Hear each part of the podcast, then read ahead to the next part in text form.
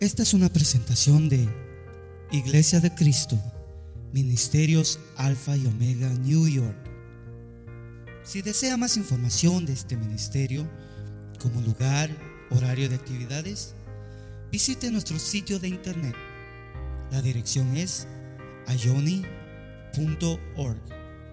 A Y O N.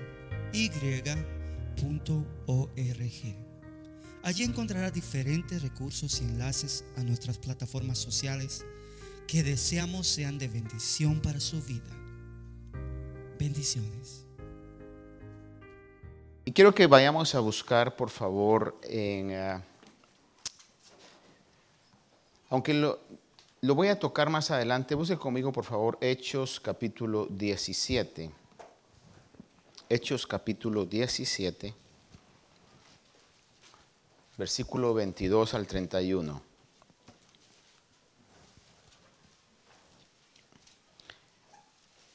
Aquí nos habla acerca de cuando el apóstol Pablo estaba en Grecia, siendo Atenas la capital de Grecia, y está encontrándose que veneraban, que adoraban, que reconocían muchos dioses.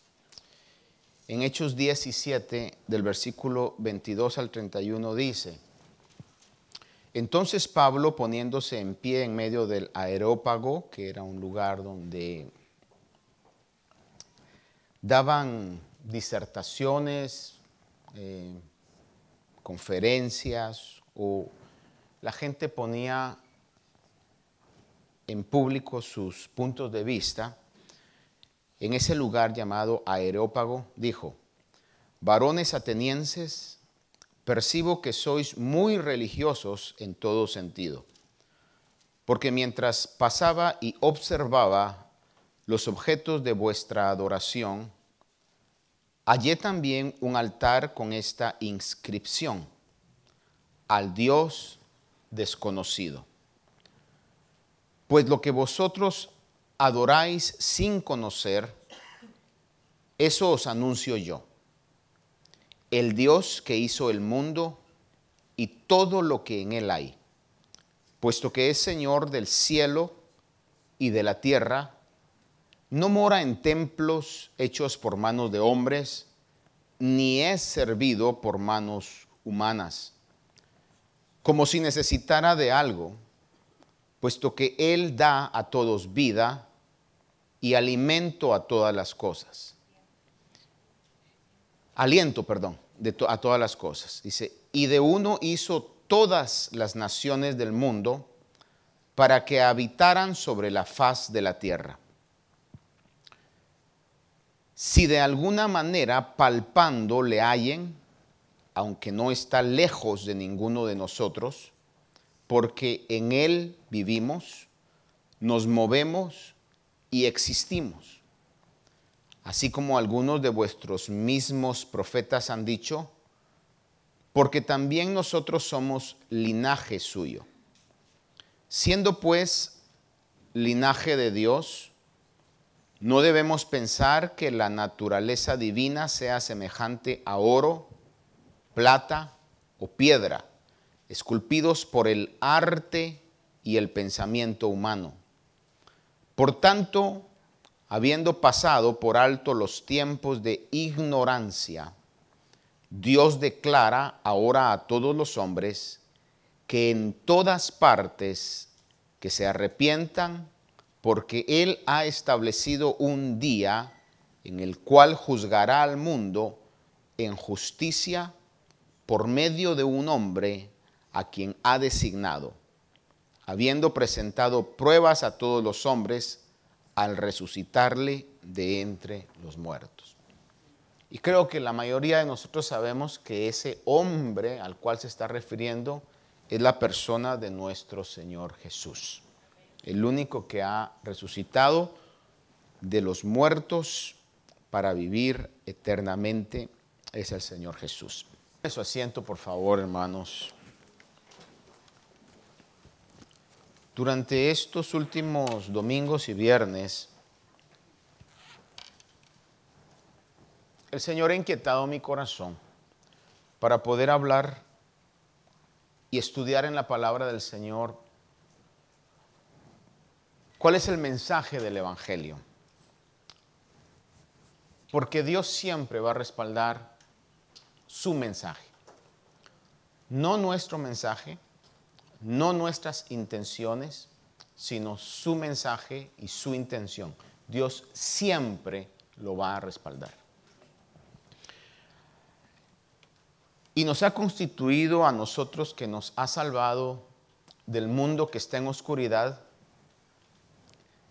del mundo que vive apartado y la Biblia declara que es enemigo de Dios. Nosotros que antes también estábamos apartados y éramos enemigos de Dios, nos ha salvado, nos ha rescatado y nos ha dado la comisión. Podríamos decir en algún momento el trabajo, pero yo creo que más que trabajo es un privilegio. El privilegio de poder ser colaboradores con Él para dar el mensaje del Evangelio y para que aquellos que Él va a llamar al oír el mensaje del Evangelio crean se acerquen delante de Él con un corazón arrepentido y sean salvos, al igual que nosotros un día creímos y Él nos salvó por su misericordia. En Romanos capítulo 9 y verso 16, dice claramente que no depende del que quiere ni del que corre, sino de Dios que tiene misericordia. La Biblia dice eso. Nadie va a poder otorgar salvación a personas porque nos caen bien o porque sentimos que deberían ser salvos o porque pensamos que caen en un estereotipo de que por ser buenas personas merecen el cielo.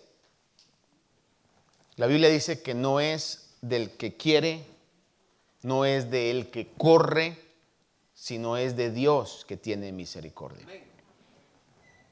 Si usted es salvo, si yo soy salvo, fue porque Dios tuvo misericordia de nosotros.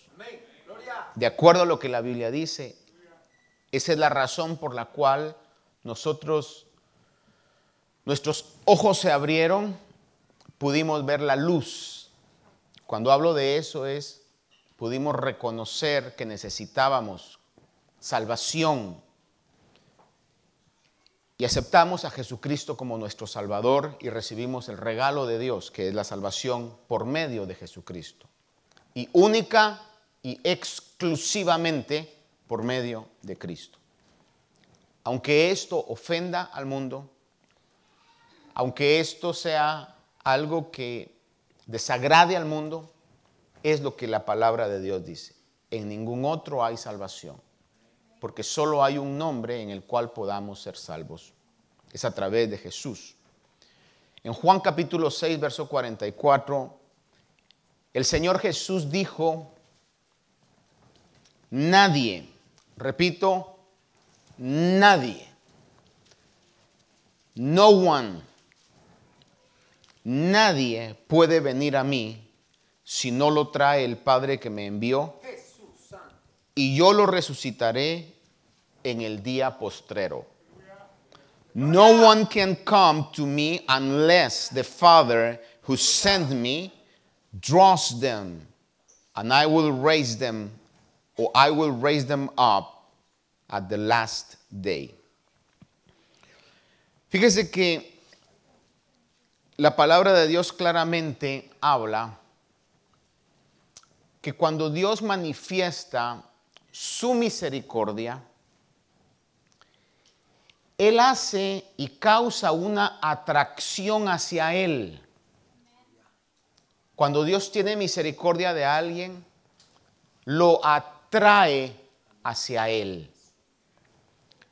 Y esto puede manifestarse de diferentes situaciones. Algunos fueron atraídos buscando un amor en la iglesia. Dijeron, voy a ver si ahí encuentro la mitad de mi naranja, ¿verdad? O correctamente la mitad del cheque, o mejor dicho, el cheque completo, ¿no? Y buscando amor, encontraron el verdadero amor de Dios a sus vidas. Otros buscan trabajo. Dicen, por allá me dicen que ahí lo ayudan a uno a encontrar trabajo. Y vienen, hermanos, se acercan con alguien, esta persona les predica y de repente el Señor tuvo misericordia de ellos. Otros huyendo de los problemas. Dicen, voy a ir para que oren por mí. Resulta que escuchan la palabra, los convence la palabra del pecado y encuentran al Señor como su salvación. Otros porque la enfermedad los lleva a buscar la salida divina. Un sinfín de cosas y cada uno de nosotros tiene su propia historia de cómo Dios lo trajo. Al final del día, yo estoy de esto muy convencido. Al final del día, lo más importante para la vida nuestra es que cuando seamos juzgados delante de Dios, podamos ser hallados inocentes. Eso es lo más importante. Lo demás, logros humanos, alcances que podamos obtener en esta vida, todo eso se va a quedar cuando saquen nuestro número o cuando el Señor venga y el último día que está predeterminado para esta tierra se cumpla. Debemos estar preparados para eso. Yo he estado meditando mucho en eso y mi preocupación mayor, la prioridad de prioridades en mi vida es, quiero ser hallado inocente delante de Dios. Y humanamente no lo puedo lograr.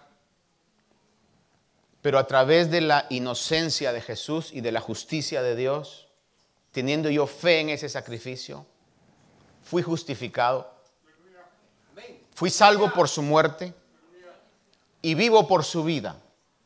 ¿Cómo es que vivo por su vida? Porque aún sigo cometiendo errores, sigo pecando. Pero el Señor Jesús que vive está intercediendo por nosotros ante el Padre para que nuestros pecados sean perdonados.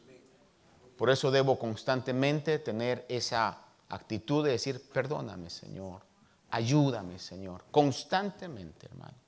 Eso no es falta de fe, al contrario, es fe en que la intercesión del Señor está activa el día de hoy. Entonces, yo estoy convencido que la Biblia dice, estoy totalmente seguro que la Biblia dice, que nadie puede venir a Jesús si el Padre no lo atrae. Y no es de quien corre, no es de quien quiere, sino de Dios que trae otorga misericordia, que esa atracción comienza a pasar por diferentes circunstancias, como yo se lo decía. Fíjese que la palabra griega que se usa para atraído es la palabra el kio. Obviamente no sé griego, una vez me puse a aprender porque tenía un viaje donde supuestamente lo iba a usar para pedir indicaciones nada más y de lo confundido que estaba yo, en lugar de decir a la persona que si sabía inglés, le dije, sabe griego. Le tenía que decir catalaveno anglicá y le dije catalaveno eh, y me comenzó a hablar en griego. Y entonces después le dije, no, no, I'm sorry, if you speak English. Y en griego me dijo, me estás preguntando que si sé griego, entonces estoy hablando griego. Entonces, aclaro, no sé griego más que eso. Pero en griego, esta palabra, el kio, significa, oiga esto, arrastrar. Es decir, que si leemos de esta manera, dice, nadie viene a mí, dice Jesús, si el Padre no lo arrastra. Algunos nos tuvo que arrastrar. Otros obedientes nada más con una llamada pues hicieron caso. Pero otros necesitan o necesitamos ser arrastrados a Dios. Porque es Dios el que salva Y recalco esto, aunque me lo ha oído ya usted estas últimas veces, que estoy enfatizando mucho y es mi idea enfatizar, que no es por obras, para que nadie se tome atributos de méritos propios, para que nadie se gloríe. No es por obras. El pacto que Dios ha hecho con los que Él quiere salvar es un pacto unilateral. ¿Qué es la palabra unilateral? Es un pacto que Él hizo con Él mismo y juró por su nombre que lo iba a hacer. Y aunque nos envuelve a nosotros, porque es Dios y nosotros, pero el compromiso de salvarnos depende total y absolutamente de Dios. Por eso hay pasajes en la Biblia que dice, la obra que Él comenzó, la terminará. No dice, la obra que Él comenzó, usted la terminará o la terminaremos. Dice, la obra que Él comenzó, la terminará Él hasta el final. Abraham es un personaje que se identifica con nosotros los cristianos y lo, lo, podemos llamar Padre Abraham porque si tenemos la fe que Abraham tuvo, dice que somos hijos de Abraham. ¿Cuántos estamos de acuerdo con eso? Cuando Dios hizo un pacto con Abraham, todavía no era Abraham, pero era un, pacto que hizo con Abraham, en Génesis 15, hace un pacto con él y pasa algo sumamente importante. En el versículo 17 al 19 le leo, dice, y aconteció que cuando el sol ya se había puesto, hubo densas tinieblas y he aquí apareció un horno humeante y una antorcha de fuego que pasó por entre las mitades de los animales. En aquel día el Señor hizo un pacto con Abraham diciendo, a tu descendencia he dado esta tierra desde el río de Egipto hasta el río grande, el río Éufrates. Y menciona pueblos, dice los ceneos, los ceneseos, los cadmoneos, los hititas, los fereceos, los refaitas, los amorreos, los cananeos, los jerjeseos y los jebuseos.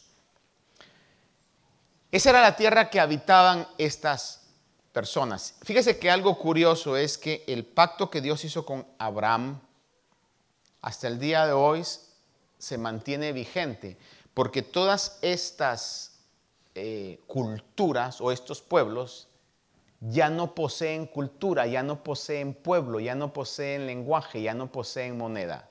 El único que posee un territorio, lenguaje, moneda, costumbres y religión es el pueblo israelita, los descendientes de Abraham. Porque en el pacto que Dios hizo con él mismo, él ha evidenciado que así como él es poderoso para prometer, es poderoso para cumplir. Dice que ese, esa antorcha humeante pasó en medio del el sacrificio. La costumbre era de que cuando se iba a hacer un pacto, se hacía un sacrificio de algún animal, típicamente a veces un cordero o si no algunas palomas, algunas aves.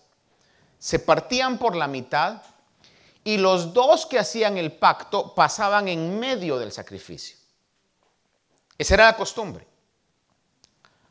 Mataban a un animal, ponían lado derecho de este lado, el lado izquierdo de este lado, y los dos que habían hecho el pacto pasaban en medio. Cuando Dios hace un pacto con Abraham, Abraham prepara el sacrificio, pero Dios lo duerme. ¿Escuchó eso? Dios lo durmió. Y entonces Dios pasó él solo en medio del sacrificio. Diciendo, no te necesito, no quiero que te involucres, lo que yo voy a hacer no va a depender de dos, va a depender de mí nada más. Un pacto unilateral. Es decir, que la fe de Abraham viene en un pacto que Dios hizo unilateral con él mismo. Y juró por él mismo que iba a cumplir su promesa. Por eso no hay cananeos, no hay fereceos, no hay hititas, no hay ninguno de esos, pero sí hay hebreos. Con un mismo idioma, con una misma moneda y habitando y peleando milagrosamente por un mismo territorio. Y no importa cuánto se levanten los palestinos, los árabes, los que sea, Dios va a cumplir su promesa porque es el pacto que Dios ha hecho por él mismo. Y ese mismo pacto es el que nos alcanza a nosotros. Un pacto unilateral que Dios hizo con él mismo. Y le decía que la palabra atraer es la misma palabra de arrastrar. Es la palabra que se utilizó cuando el Señor le dijo a Pedro, echa la red y Pedro comenzó a sacar una multitud de peces que dice en Juan 2.16, y él les dijo, echad la red al lado derecho de la barca y hallaréis pesca. Entonces la echaron y no podían sacarla. Esa palabra sacarla es, no podían arrastrarla de lo pesado que estaba por la gran cantidad de peces. Es también la misma palabra que se utiliza en Hechos capítulo 16, cuando Pablo y Silas son arrastrados porque ellos habían liberado a una muchacha adivina que le daba muchas ganancias adivinando a sus amos. Liberaron a esa muchacha de la posesión demoníaca y entonces las autoridades los arrastraron porque según ellos bueno, según los dueños, y tenían razón, se les había acabado eh, la fuente de sus ganancias con esa muchacha y fueron arrastrados. Cuando alguien es arrastrado, hermano, es como lo que usted mira a veces en las noticias, en las manifestaciones. Y si ha visto, por ejemplo, ahora que en Rusia han hecho un llamado para poder agarrar a personas civiles que se hagan parte del ejército y hay muchas manifestaciones, va a ver usted que están arrastrando a la gente. Aún los están golpeando y metiendo en los buses que los van a llevar al lugar donde supuestamente los van a entrenar. Pero los agarran en cuatro o cinco personas y los llevan cargados, arrastrados muchas veces en eso. Así es Dios. Pero no para hacernos mal sino para llevarnos a la salvación. Y si Dios se ha tomado el tiempo de trabajar en nosotros y atraernos o arrastrarnos a la salvación, amado Dios, tenga, amado hermano, tenga la confianza en Dios de que la obra que Él ha comenzado la va a terminar. ¿Por qué Dios necesita arrastrarnos o llevarnos a la salvación? Porque humanamente ninguno va a buscar a Dios. El libro de Romanos dice, no hay ninguno bueno, no hay quien busque a Dios. Quizás esto pueda ser controversial en algunos porque digan, no, pero mire, yo conozco mucha gente religiosa. Es porque el ser humano trae un vacío de adorar algo o adorar a alguien. Pero no necesariamente estamos dirigiendo eso correctamente. Por eso va a ver usted tanta idolatría. Por ejemplo, en la India, millones de dioses. Es absurdo. Mi madre me cuenta que era, e, ella era muy idólatra, muy devota eh, de ídolos, de vírgenes. Y me dice que los limpiaban y en aquel tiempo, obviamente, cuando mi madre estaba niña, pues se utilizaban muchos recursos naturales. Me decía, los limpiamos con jugo de tomate. ¿Mm? No sé qué propiedades tendrá el tomate para las imágenes, ¿verdad? Pero dice que los limpiaban con eso y los vestían. Y sabiendo que detrás del vestido hay un palo. Como dice Isaías, ¿verdad? Del mismo leño del árbol que han sembrado, el mismo leño o el mismo árbol que sacan leña para el fuego, hacen un ídolo y dicen, este es mi Dios, se postran y lo adoran. Así es de necesario en la naturaleza de los hombres adorar algo o alguien. Por eso va a ver usted el gran éxito que las celebridades del mundo tienen.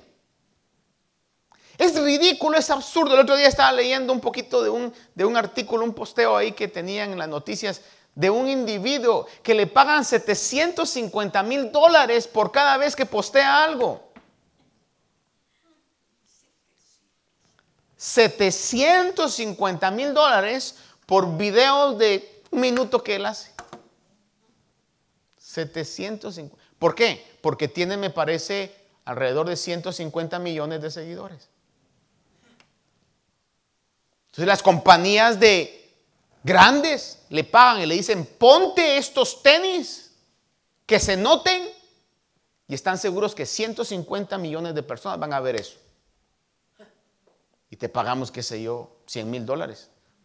Y el otro que le dice, ponte esta playera, esta camisa y te vamos a dar 50 mil dólares. El otro, ponte esta gorra.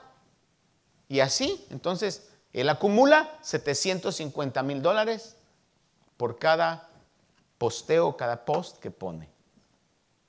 Y de esos 150 millones, que 50 millones vayan a comprarse las gorras, los tenis y todos aquellos duplicaron su inversión. Porque quieren parecerse a la celebridad. Porque en el hombre está esa necesidad de adorar algo o adorar a alguien. Y entonces Dios en medio de toda esa confusión, Él arrastra a los que Él elige para que le adoren al Dios vivo, único y verdadero. Y entre ellos estuvo usted, estuve yo. Y fuimos sido salvos de tanta vanidad y de tanta idolatría, hermano. ¿Por qué el Señor hace eso? Porque humanamente, nosotros humanamente no lo podemos hacer. Dice la palabra de Dios en Juan 6:65 y decía, por eso os he dicho que nadie puede venir a mí si no se lo ha concedido el Padre. Nadie puede venir a mí si no se lo ha concedido el Padre para que usted con toda seguridad sepa que cuando escucha a alguien que dice, fíjese que yo sí quise buscar a Dios, usted le diga, ah, porque Dios lo atrajo. Quizás siendo más honestos, porque Dios lo arrastró. por eso es que buscamos a Dios, porque nadie por sus propios deseos puede venir a Cristo si no se lo ha concedido el Padre. El hombre natural, el hombre sin el Espíritu de Dios, no tiene la capacidad ni el deseo de venir a Dios. Es más, la Biblia claramente dice que éramos enemigos de Dios. Déjeme preguntarle esto y contéstese usted mismo. ¿Cuántos ex enemigos de Dios habremos aquí? Por eso la paz más maravillosa que podemos tener es la paz con Dios. La paz con Dios. Romanos 5.10 dice, porque si cuando éramos enemigos fuimos reconciliados con Dios por la muerte de su Hijo, mucho más habiendo sido reconciliados seremos salvos por su vida. Cuando éramos enemigos, de Dios. Es una realidad bíblica. En Efesios 2, del 4 al 7 dice, pero Dios que es rico en misericordia, y esto es muy importante, porque dice la Biblia que Dios es misericordioso y clemente. Eso le reveló el Señor a Moisés. Cuando Moisés estaba en el monte y quería verlo, Pasó el Señor, vio nada más sus espaldas y Dios le reveló que era misericordioso y clemente es Jehová. Y en Romanos lo recalca, lo afirma y dice, Romanos 5:10, si cuando éramos enemigos fuimos reconciliados por Dios. O perdón, Efesios 2, 4 dice, pero Dios que es rico en misericordia, es decir, que abunda su misericordia, por causa del gran amor con que nos amó, aun cuando estábamos muertos en nuestros delitos, oiga esto, muertos en nuestros delitos. Y un muerto tiene cero vida. Cuando habla aquí de esta muerte, está hablando de esa vida espiritual. No teníamos nada de vida espiritual, estábamos espiritualmente muertos. Dice la Biblia, nos dio vida juntamente con Cristo. Por gracia habéis sido salvos, dice ahí. Recalca, como diciendo, no fue por ustedes, fue por la misericordia de Dios. Y con Él nos resucitó y con Él nos sentó en lugares celestiales en Cristo Jesús, a fin de poder mostrar en los siglos venideros las sobreabundantes riquezas de su gracia por su bondad para con nosotros en Cristo Jesús. Como un pequeño paréntesis. Yo realmente estoy buscando llegar al cielo, hermano. Lo más pronto que Dios quiera que llegue. Porque ha de ser un nivel de asombro, cosas que ojo no ha visto, que oído no ha oído, que no han subido al corazón del hombre, son las que Dios tiene preparadas para los que le aman. Y el cielo no va a ser un lugar donde vamos a estar todo el día entre nubes, hermano, con cara de aburrimiento, cantando un canto todo el tiempo muy solemne. El cielo va a ser un lugar donde al contemplar la gloria de Dios creo que nos vamos a, a quedar en sensaciones que jamás hemos experimentado, cosas que jamás hemos experimentado. Hablo de sensaciones porque no sé, no sé cómo ponerle a, eso. Etapas de libertad, de tranquilidad, de paz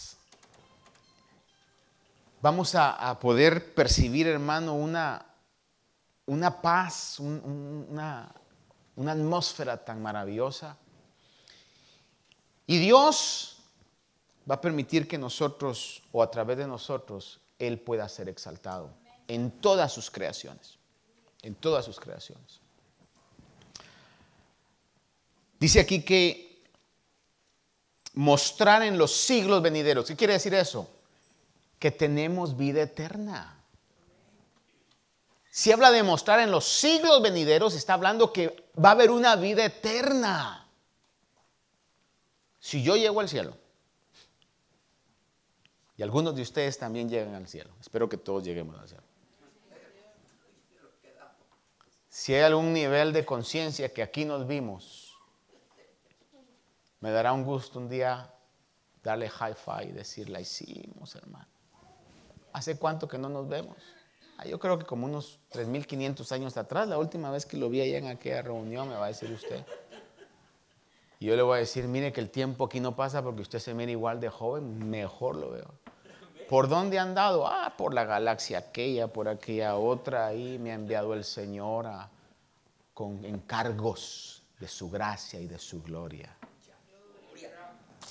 Usted me dice, pastor, se quiere ir de esta tierra lo más pronto que sea posible. Créame, hermano. Mostrar en los siglos venideros las sobreabundantes riquezas de su gloria. That is the gospel. It's not a religion. The gospel is not a false hope el Evangelio no es una esperanza falsa. El Evangelio es una realidad del Dios creador del cielo y de la tierra. Que por su eterna misericordia metió su mano en el fango y nos sacó y aunque éramos enemigos de Dios, hoy nos ha reconciliado por medio de Cristo. Colosenses 2.13 dice, y cuando estabais muertos en vuestros delitos y en la incircuncisión de vuestra carne. Colosenses 2.13. Muertos en vuestros delitos y en la incircuncisión de vuestra carne, os dio vida juntamente con Él, habiéndonos perdonado nuestros delitos. Es imposible, y esto lo recalco, es imposible que se diga que hay quienes por su cuenta eligen ser salvos. Esa es una imposibilidad. That's impossible that one maybe by their own volition seek God. Es imposible by their own will to seek God. That's impossible. Nadie por su propia voluntad humanamente busca a Dios, sino que es Dios el que extiende su favor. Es Dios el que nos ha elegido. Efesios 2 del 1 al 3 dice, Él os dio vida a vosotros que estabais muertos en vuestros delitos y pecados, en los cuales anduvisteis en otro tiempo según la corriente del mundo, conforme al príncipe de la potestad del aire. En otras palabras, vivían en el mundo que el diablo gobierna y que el diablo maneja. Dice que es el espíritu que ahora opera en los hijos de desobediencia, entre los cuales también nosotros en otro tiempo vivíamos en las pasiones de nuestra carne, satisfaciendo los deseos de la carne y de la mente, y éramos por naturaleza, ahí nos va, éramos por naturaleza, ¿qué dice? Hijos de ira.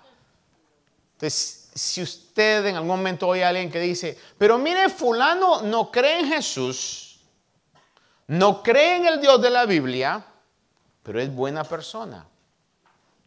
La Biblia dice que todos éramos hijos de ira, separados de Dios, en el concepto de Dios.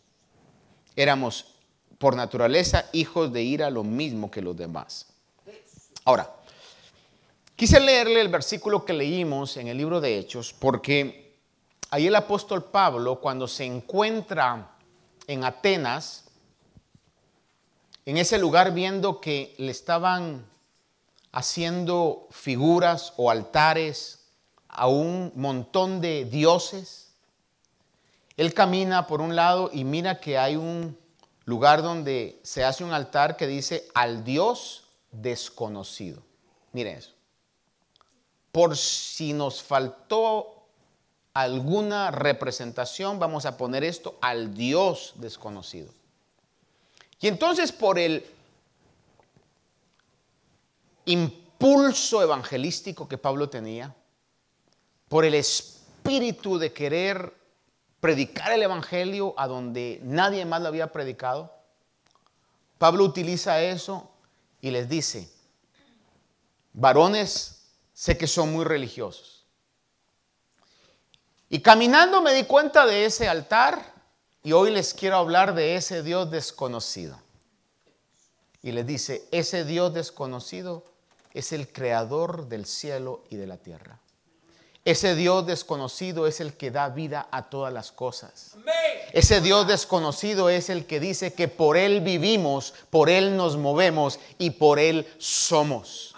Y ese Dios desconocido dice, va a juzgar al mundo un día por medio de un hombre al cual él resucitó de entre los muertos. Obviamente todo lo primero del mensaje les ha de haber caído muy bien, pero cuando se mencionó ya de que vamos a ser juzgados por el Dios que ha creado todas las cosas, ese mensaje ya nos pone un poco incómodos. Y ese mensaje a todos los hombres nos debe de hacer recapacitar en las acciones que estamos haciendo. Si nuestras acciones agradan a Dios o si nuestras acciones desagradan a Dios. El día viernes yo le decía que el concepto de cristiano carnal no existe. Un cristiano no puede ser carnal. Obviamente tenemos etapas de frialdad, el pecado nos alcanza, pero estamos constantemente siendo redarguidos por el Espíritu. Y si no hacemos caso al redarguimiento, los verdaderos cristianos somos disciplinados por nuestro Padre. Si usted conoce a alguien que dice, pero fíjese que fulano o mengana peca y peca y peca y peca y peca y nunca le pasa nada y al contrario siempre le va mejor. Tan sencillo. No es hijo, no es hija de Dios. Porque a los que son hijos de Dios, cuando nos portamos mal, Dios nos disciplina. Primero nos redarguye, nos atrae con misericordia. Y cuando no, no entendemos, nos disciplina. Igual que usted con sus hijos que ama. Les enseña, les ama, y llega un momento en el que dice, tengo que hablarle más fuerte, tengo que disciplinarlo, tiene, que ver que realmente eso está mal en su vida. Si vosotros, dice el Señor, siendo malos, sabéis dar buenas dádivas a vuestros hijos, ¿cuánto más nuestro Padre no tomará el tiempo para poder disciplinar a sus hijos? Entonces, cuando Pablo comienza a hablar de un Dios que nos va a juzgar, está hablando de una verdad bíblica. Dios va a juzgar al hombre, al mundo, el Dios que ha creado todo. Salmo 19 dice, los cielos proclaman la gloria de Dios. Y la expansión anuncia la obra de sus manos. Un día transmite un mensaje a otro día y una noche, otra noche revela sabiduría. No hay mensaje, no hay palabra, no se oye su voz. Pero dice, mas por toda la tierra salió su voz, hasta los confines del mundo sus palabras. Habla acerca de un Dios creador. Mire, es absurdo pensar que la falsa ciencia crea que todo el orden del universo sea porque surgió de la nada, de una explosión atómica. Todo surgió en un orden perfecto. Eso es imposible. Tiene que haber un creador por una lógica inteligente. Tiene que haber un creador detrás de esta creación. La creación misma habla de que hay un Dios y si hay un Dios que nos ha dado vida, hay un Dios al cual le daremos cuenta. Romanos 1.20 dice, desde la creación del mundo, hablando de Dios, sus atributos invisibles, su eterno poder y divinidad, se han visto con toda claridad, siendo entendidos por medio de lo creado. Por tanto, el hombre no tiene excusa la creación habla de la gloria de Dios. Ahora, para ir concluyéndole hoy, ¿cómo sé yo si Dios me atrajo o si estoy siendo atraído por Dios? Porque creo que claramente vemos en la Biblia que nadie viene al Padre, si, al Padre a través de otro camino, si no es a través de Jesús, y nadie llega al Hijo si el Padre no lo trae o no lo arrastra. Ahora, fíjese que podemos ver esto en Juan 16, 8. Dice el Señor Jesús hablando del Espíritu Santo, dice, que cuando el Espíritu Santo venga, convencerá al mundo de pecado, de justicia y de juicio. ¿Cómo podemos ver que Dios está trayendo a alguien? Cuando comienza esta persona a despertar a la realidad que es pecador y que necesita ser salvo. Cuando alguien, por ese milagro que sucede, comienza a sentirse que necesita que sus pecados sean perdonados, es Dios atrayéndolo a sí mismo. Por eso le decía yo de que no es una oración, lo que hablábamos el día viernes, de la creencia fácil. No es porque al terminar el mensaje, yo venga y diga, por favor cierren todos sus ojos, todos cierran sus ojos, y les digo, Señor, repita conmigo todos, por favor, Señor Jesús, en esta hora te acepto como mi Señor y Salvador, reconozco que soy pecador, perdona mis pecados, lávame con tu sangre, amén. Y después yo le pregunto, ¿cuántos han hecho por primera vez esa oración? Y aquel que nunca la ha hecho, levanta la mano, dos, tres, y yo les digo, bienvenidos a la familia de Dios, ustedes ya son salvos. Mentira. Como le decía y lo recalcaba el día viernes, si alguien lo hizo de corazón, reconociendo que es pecador y que necesita la ayuda de Dios, por, por el testimonio de la escritura, sucede el milagro del nuevo nacimiento. Pero si alguien lo hizo porque se utilizó una táctica para que dijeran la oración, esa persona simplemente salió con una oración más en su currículum. No es salvo. ¿Cómo manifestamos o cómo se manifiesta que Dios nos está trayendo? Con arrepentimiento. Y le repito algo que decía durante la pandemia. Y se lo dije a una persona y me, se lo dije y se lo recalqué cuando me llamó por teléfono llorando, por favor, ores por mí, porque fíjese que se ha muerto este, se ha muerto el otro. Y le dije yo, y, y tened cuidado porque te puedes morir vos. Y me dijo, no, no, si de ahora sí voy a poner mi vida en orden. Y le digo, espero que lo que me estás diciendo ahorita sea un genuino arrepentimiento y no sea nada más remordimiento. Dicho hecho, no lo he visto en la iglesia. No, era remordimiento, no se ha muerto, creo yo. Era remordimiento. Arrepentimiento no es remordimiento, remordimiento tenemos por todo. Arrepentimiento es una constante de decir, no quiero ser igual. I'm tired of myself. Estoy cansado de mí mismo. Señor, necesito un cambio en mi vida.